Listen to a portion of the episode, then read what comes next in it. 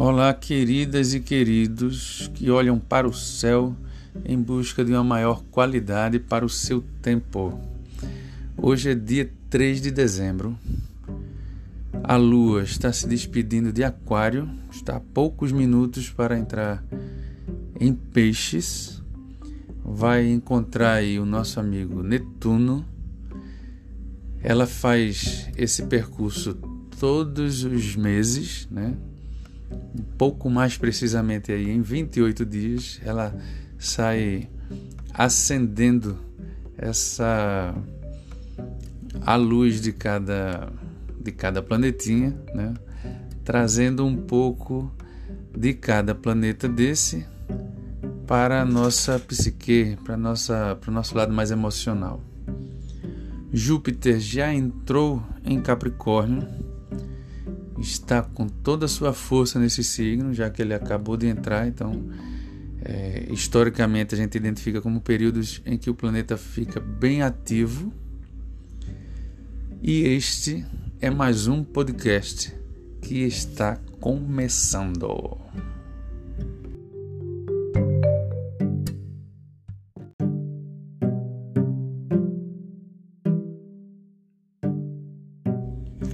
E a título de revisão, com a chegada de Júpiter em Capricórnio, o que é que muda? Eu falo a título de revisão porque a gente já falou, né? eu acho que no primeiro, no segundo podcast dessa série, a gente já falou de Júpiter entrando em Capricórnio.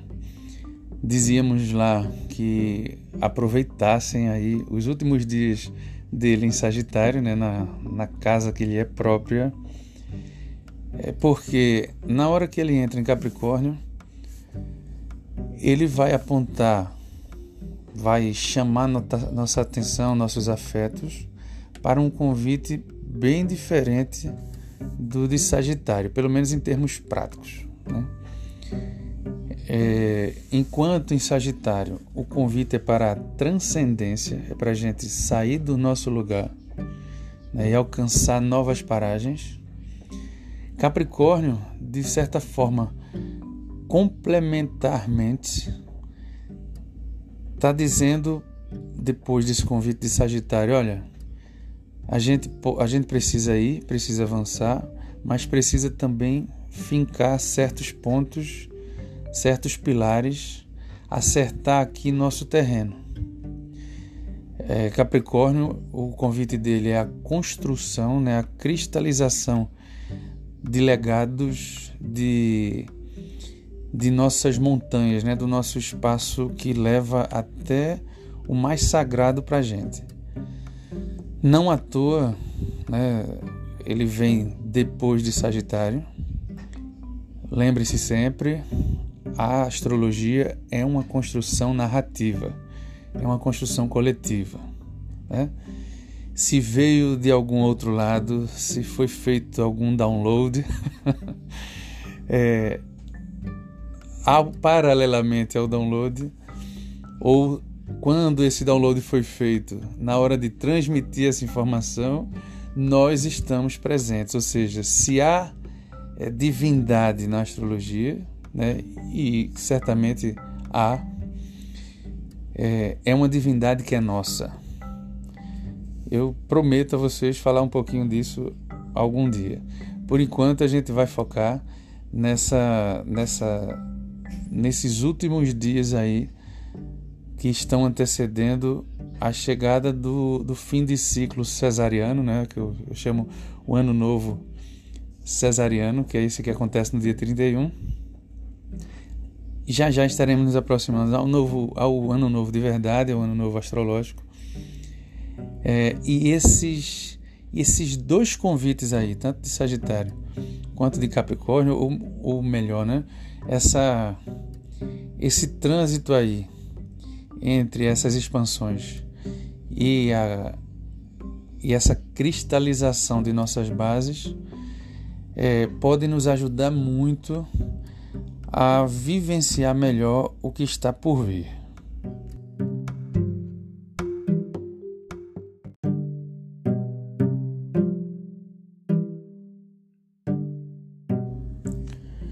Como a ideia mais palpável da astrologia é a gente entender do que está passando, do que está acontecendo ao redor, para que a gente se adapte de certa forma, é, de boa forma, né, aos eventos.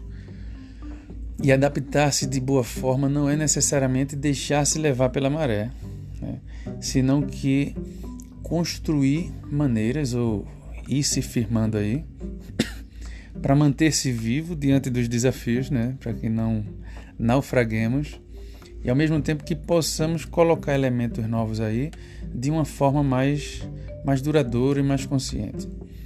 O fato de, de Júpiter sair de Sagitário, ele Júpiter na, na astrologia traz muito das nossas sabedorias. É, há uma, uma brincadeira que que Haroldo, né, meu professor, sempre fazia em sala de aula, quando a gente perguntava é, perguntava sobre o seguinte tema, né?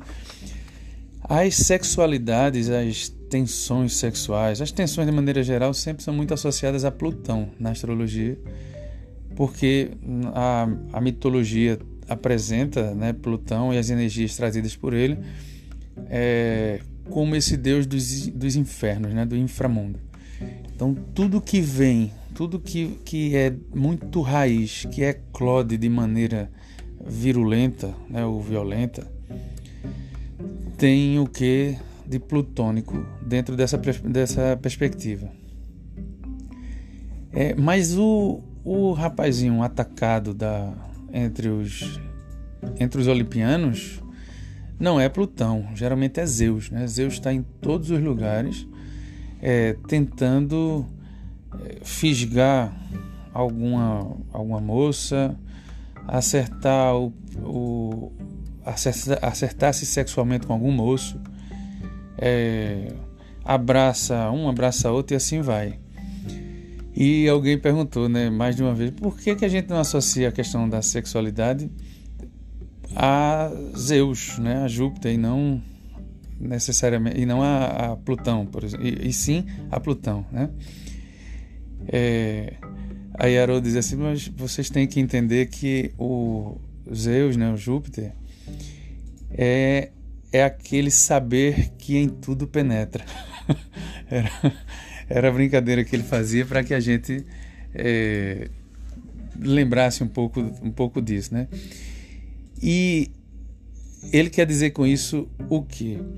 Que quando é, quando a gente pensa em Júpiter, a gente tem que pensar essa vontade de ganhar o mundo inteiro e de ganhar tudo e de avançar para cima e, e, de se expandir. Né? Quando toda essa força entra em Capricórnio, a gente está ganhando uma, um poder imenso de, de se reinventar, de avançar, apesar de. Né? Eu digo apesar de porque o convite de Capricórnio, sendo as. É, sendo a concretude né, de, um, de um legado, ele certamente, sim ou sim, vai trazer desafios. Né? Uma das coisas que caracteriza mesmo a, o, o conjunto relacionado a Saturno e a Capricórnio é justamente o desafio. Ninguém deixa um legado é, tomando uma água de coco na praia. Né? Não, não existe isso. Você. É, é, a gente até pode pensar é, em, em usos de uma água de coco na praia para a gente continuar tendo força para finalizar um legado. Né?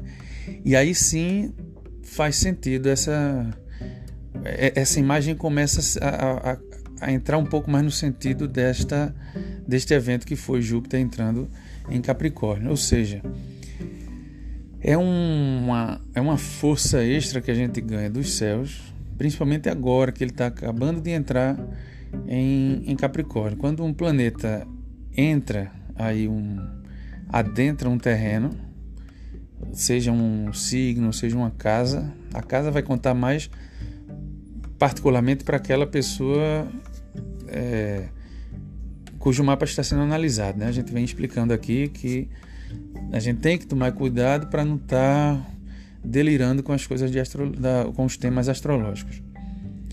É, quando a gente fala aqui de entrada desse planeta, então, numa casa, a gente está se referindo mais a, a mapas individuais, né? Quando a gente fala de do planeta entrando no signo, aí está valendo para todas as pessoas, né?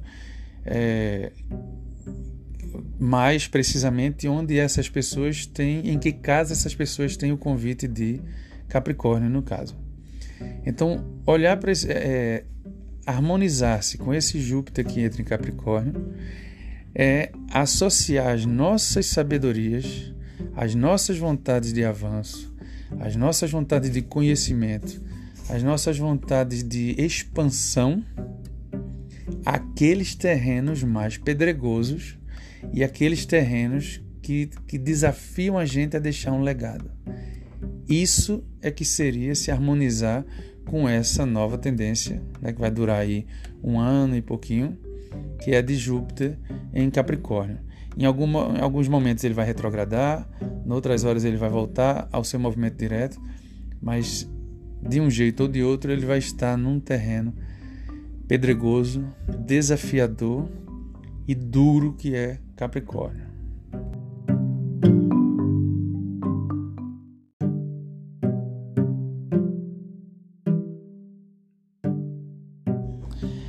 E se a gente não perde de vista o que tem sido conversado, dessa ebulição toda no signo de, de Capricórnio, por conta da conjunção lá Saturno-Plutão, né, que a gente falava, a gente mencionava as quebras ou as renovações desses legados ou do que a gente está deixando como legado, né? é isso que a gente vem conversando nesses, nesses últimos podcasts.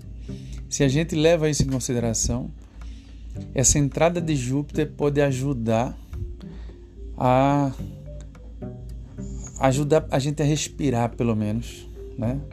Nesses nesses lugares. Eu tenho feito nos mapas que eu tenho analisado, a, a gente tem visto muito uma se formam aí certas imagens muito relacionadas a um período de preparação para um novo ciclo que vai ser iniciado aí, que está sendo iniciado já, né? Porque um, não existe, não existe uma, uma, um limite. Aqui terminou, aqui começa. Vários ciclos estão em conjunto, né? Operando em conjunto, se interrelacionando a gente está vendo esse fim de ciclo com mais força por conta dos planetas que estão em jogo, né, que é Plutão e Saturno, não são para brincadeira. Então isso fica muito visível.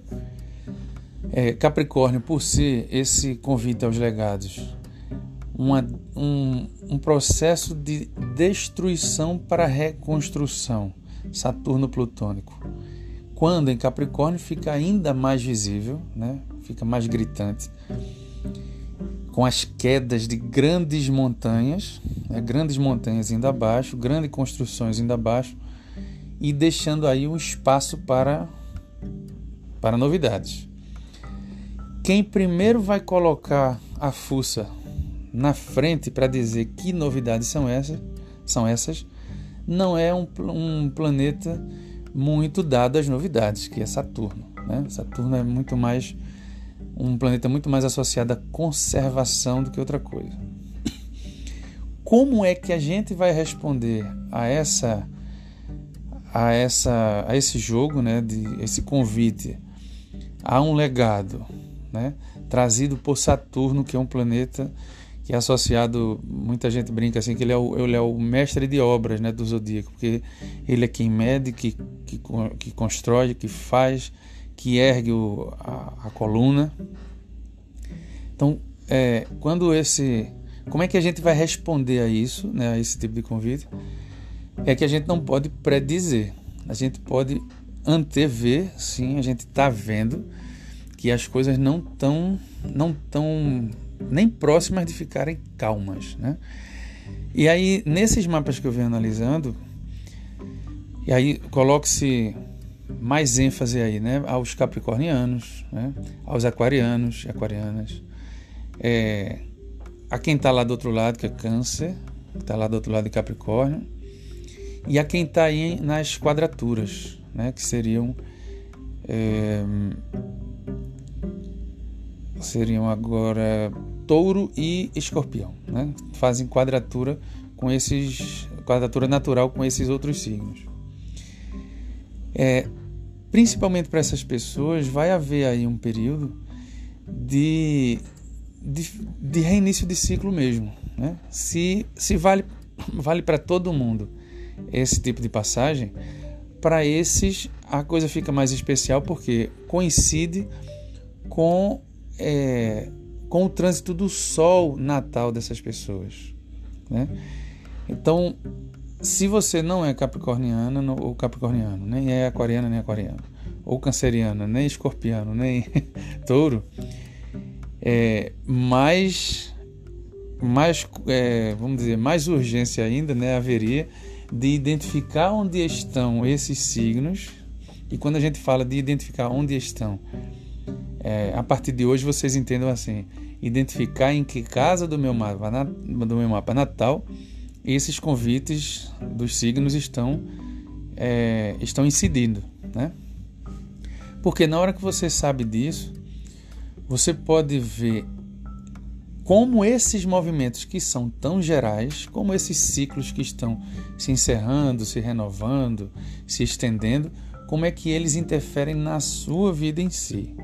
Né? Que foi no podcast passado, eu sem voz nenhuma, sendo levado aqui pelas bactérias para o umbral. É, é, eu estava falando justamente disso, né? desse jogo que é a gente olhar para a astrologia de forma generalizante, né? olhando para os eventos públicos, é, e como olhar para isso, como dar um pouco mais de precisão a esses termos quando a gente coloca é, sob né, todo esse movimento o nosso mapa natal, que é tão particular. Né? Então, como a gente vai responder a isso? É, umas pessoas vão responder de um jeito, outras de outro, mas a gente tem como saber em que áreas essas influências vão se dar, certo? Tem como a gente entender um pouco melhor sobre isso. Então, sabendo desses lugares das casas, a gente pode é, pode dizer com mais, com mais destreza né, que, é, por exemplo, uma pessoa que tem a, o aquário na casa 5, eu estava conversando com uma amiga agora há pouco, né, e ela estava trazendo esse, esse elemento. Ah, Bruno, é, tu estás falando sobre Saturno, a entrada dele lá em março em aquário, quer dizer que vai pegar minha, justo minha casa 5, né? Porque ela sabe que a casa 5 tem a ver com, com as nossas paixões, né? com o nosso lado mais namorador, buscador. E ter Saturno numa casa 5 é ter uma, um certo endurecimento nessa casa. Você fica mais, mais firme nessa casa porque você vai ser mais desafiado nessa casa. Um Saturno adentrando um, um signo de Aquário numa casa 5 significa que todo esse movimento de, de novo ciclo para essa pessoa vai se dar lá na casa relacionada às paixões, aos namoros, aos nossos relacionamentos mais rápidos ou mais efusivos, né? É, isso posto, como é que vai, como é que a gente pode olhar, né? Para como é que a gente pode olhar para isso e como é que isso se relaciona com o tema público? É, como é que a gente, como é que os astros estão interferindo com o nosso mapa pessoal e como é que sabendo disso a gente pode devolver isso é, para o público, né, para o mundo, para o que está externo a nós. E, isso é uma, uma via né, que vai e que vem. Então, como é que a gente faz isso de uma boa maneira?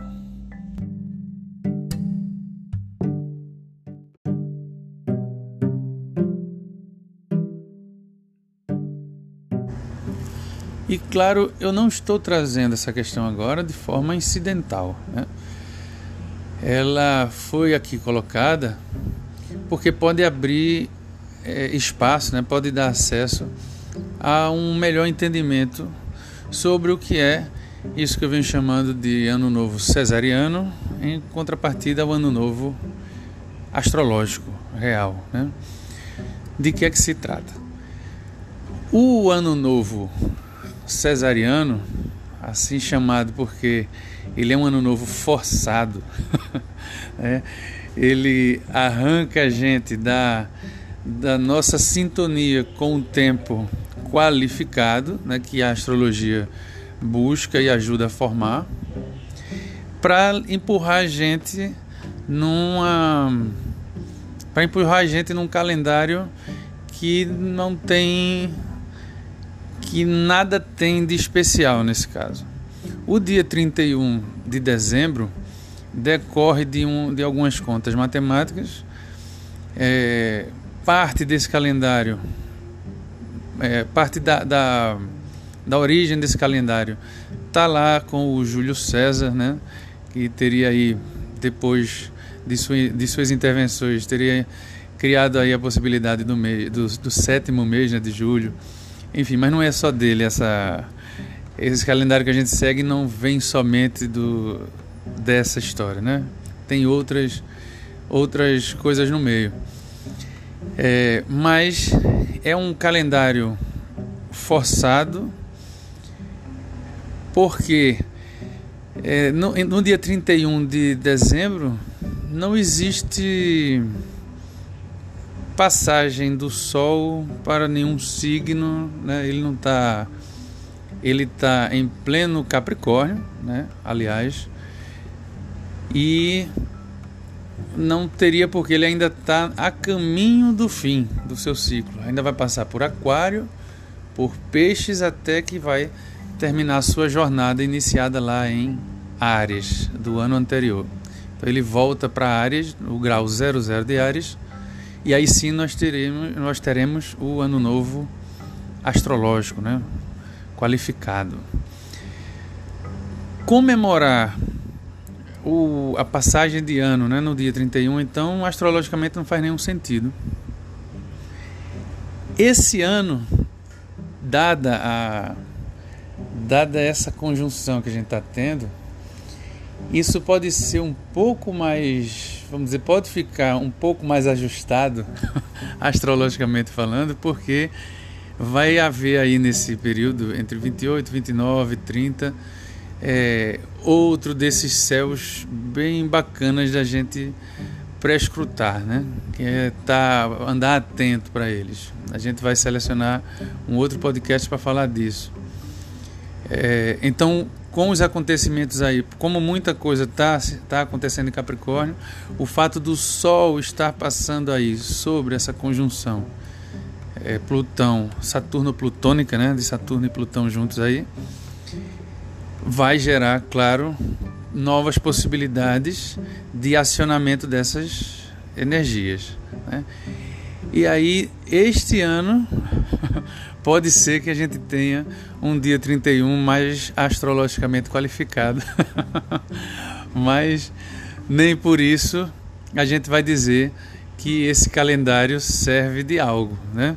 Esse calendário não não não se presta a gente para nada além de dessa formalidade, né? Ele é consequência de uma formalidade. Mas por que essa discussão entre o calendário cesariano e as datas astrológicas aqui nesse podcast, porque entender isso ajuda a gente a entender o que é astrológico. Quando alguém sabe dos, das suas casas, quais os planetas estão povoando que e quais casas, que e quais signos, e sabe no, da nossa data de nascimento, do instante em que a gente nasce, a gente está sabendo dos nossos ciclos. Então, para lá do ciclo do Sol em Ares, para lá mesmo do calendário vamos dizer, do calendário solar, entrando lá no, no equinóciozinho dele em Áries, cada um de nós é na nossa explosão, na nossa entrada neste, neste mundo, nessas condições que a gente vive, está iniciando uma jornada. Cada um inicia no dia do seu nascimento. A rigor, a rigor, o nosso ciclo seria quando o Sol passar novamente na mesmo, no mesmo grau e minuto do nosso, que, em que ele estava no dia do nosso nascimento. Então, se para alguém que nasceu exatamente quando o Sol estava cruzando o grau 0000 minuto de Áries, aí sim o calendário astrológico geral vai servir para marcar o seu ciclo pessoal, para marcar a sua é, a sua vida como um todo, né? Mas fora disso, não a, a, a sincronicidade precisa ser estudada, né, para saber até que ponto o, uma coisa inter, vai interferir com a outra. O estudo do mapa astrológico pessoal de cada um, né, é justamente para isso, é para a gente saber, olha, é, a, sua, a, a tua jornada começou aqui, ela vai se expandir para lá, vai se retrair para cá, vai encontrar essa e aquela dificuldade, vai encontrar essa e aquela facilidade. Né? Então, quando a gente, quando a gente olhar para os acontecimentos citados aí por astrólogas e astrólogos, né, por mais que eles nos sirvam de forma a a gente entender um pouco da tendência, daquilo que está acontecendo, a rigor, a gente precisa saber como é que esses acontecimentos recaem sobre o nosso mapa, né, para poder dar uma, para poder devolver isso de uma forma mais bacana para o mundo.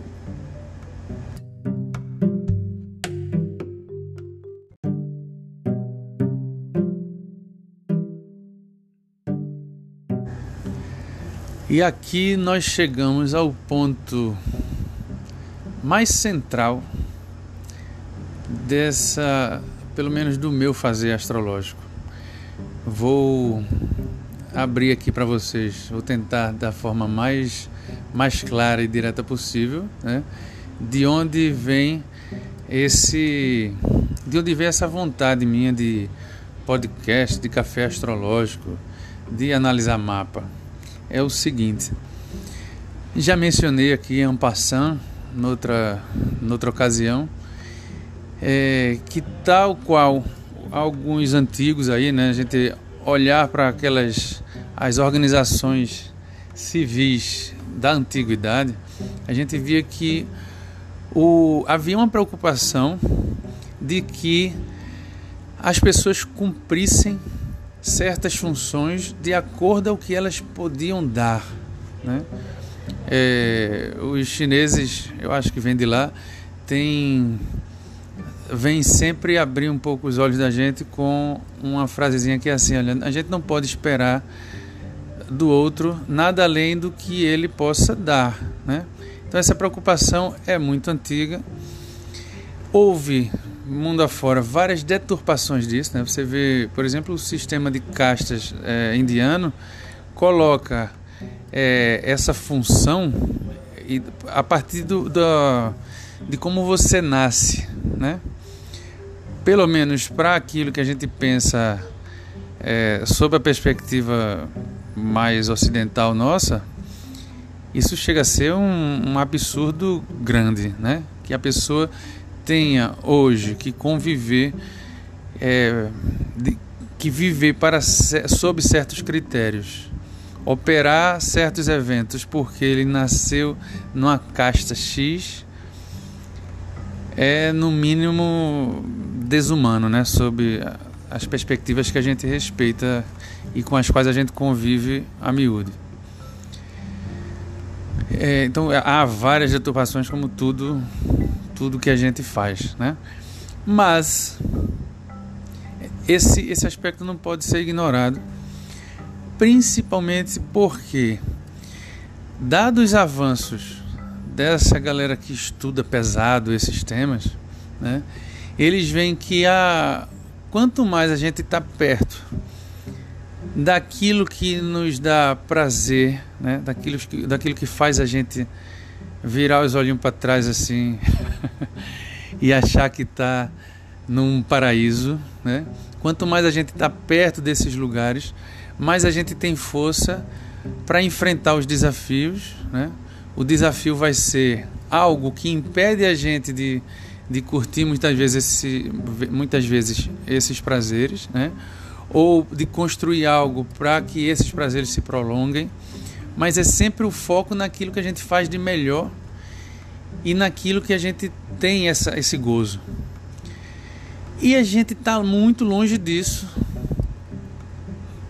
é, hoje, né, atualmente, e há muito tempo. A gente foi, a gente está fora desse nicho por N razões, né? pelas deturpações que nós elegi, é, elegi, erigimos, quase não sai, pelas, pelos absurdos que a gente aceitou, né? pelas deturpações que nós erigimos, né? a lá crenças deturpadas, a lá posicionamentos é, complicados, né? contra nós mesmos muitas vezes a gente aceita é, certas orientações de forma muito pacata, né? dado o histórico que a gente tem, nossa, nosso aculturamento, aqui no Brasil em particular, porque ainda temos muito da, do, do comportamento de colônia, né? Tem uma galera muito, mas muito massa estudando isso aqui no Brasil, na América do Sul de maneira mais estendida, América Latina mais estendida ainda. A herança né, dos colonizadores ainda está mais presente na gente, está mais arraigada ainda do que a gente pensa que ela está. E o, o desejo ou o foco deste astrólogo que vos fala não é outro senão este: a gente quebrar um pouco desse paradigma para que a gente possa devolver a esse mundo que cerca a gente possibilidades de outros mundos.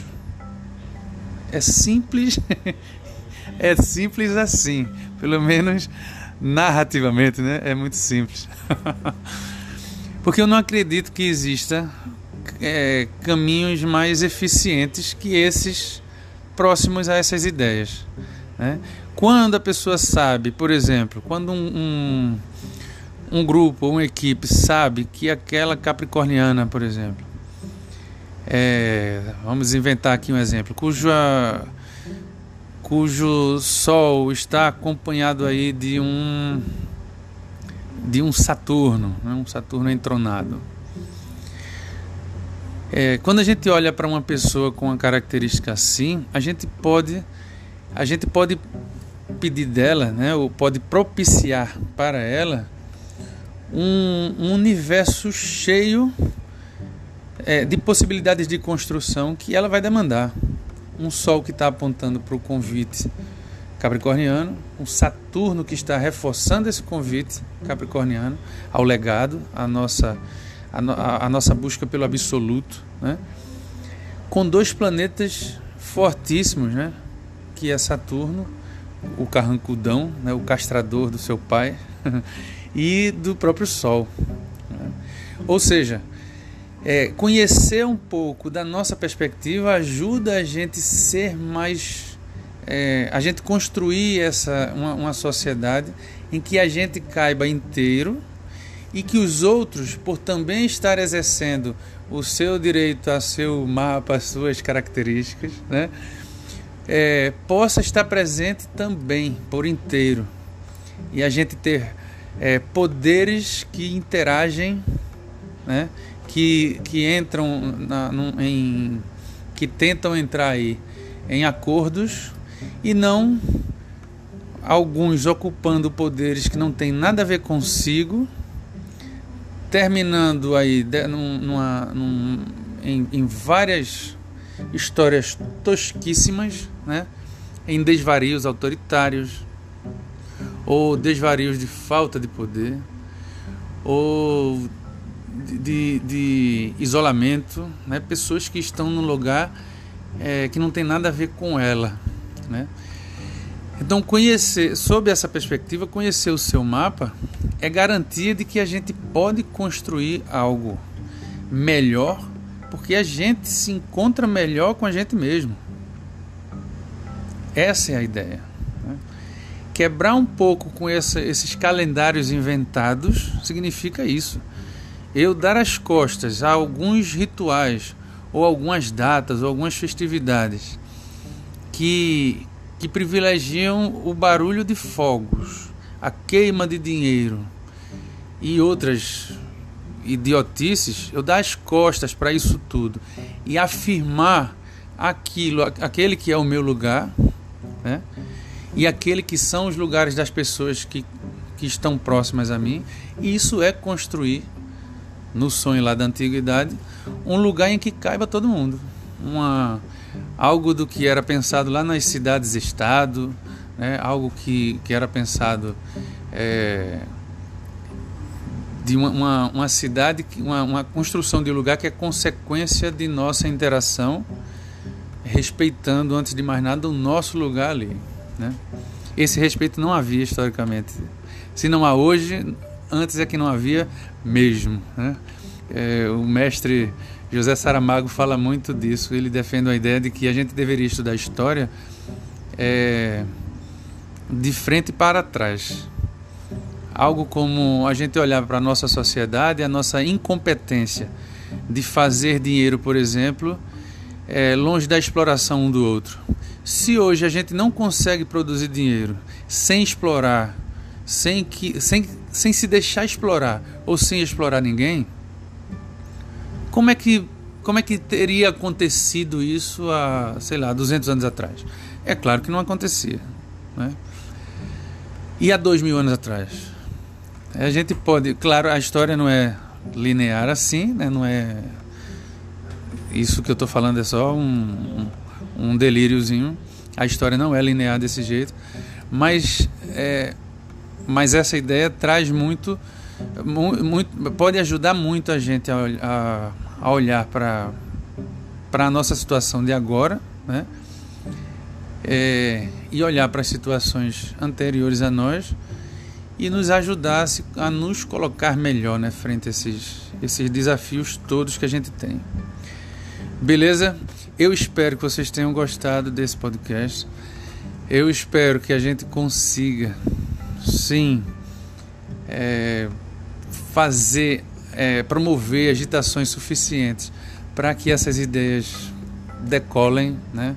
Tem muita gente boa, é, muito empenhado nisso, né? isso não é um sonho isolado.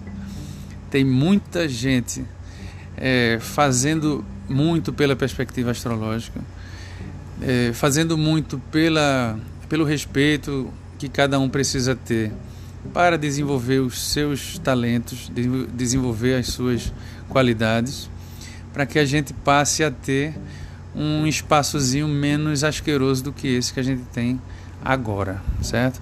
Então, falar de astrologia e política, pelo menos pela perspectiva que eu defendo, é isso.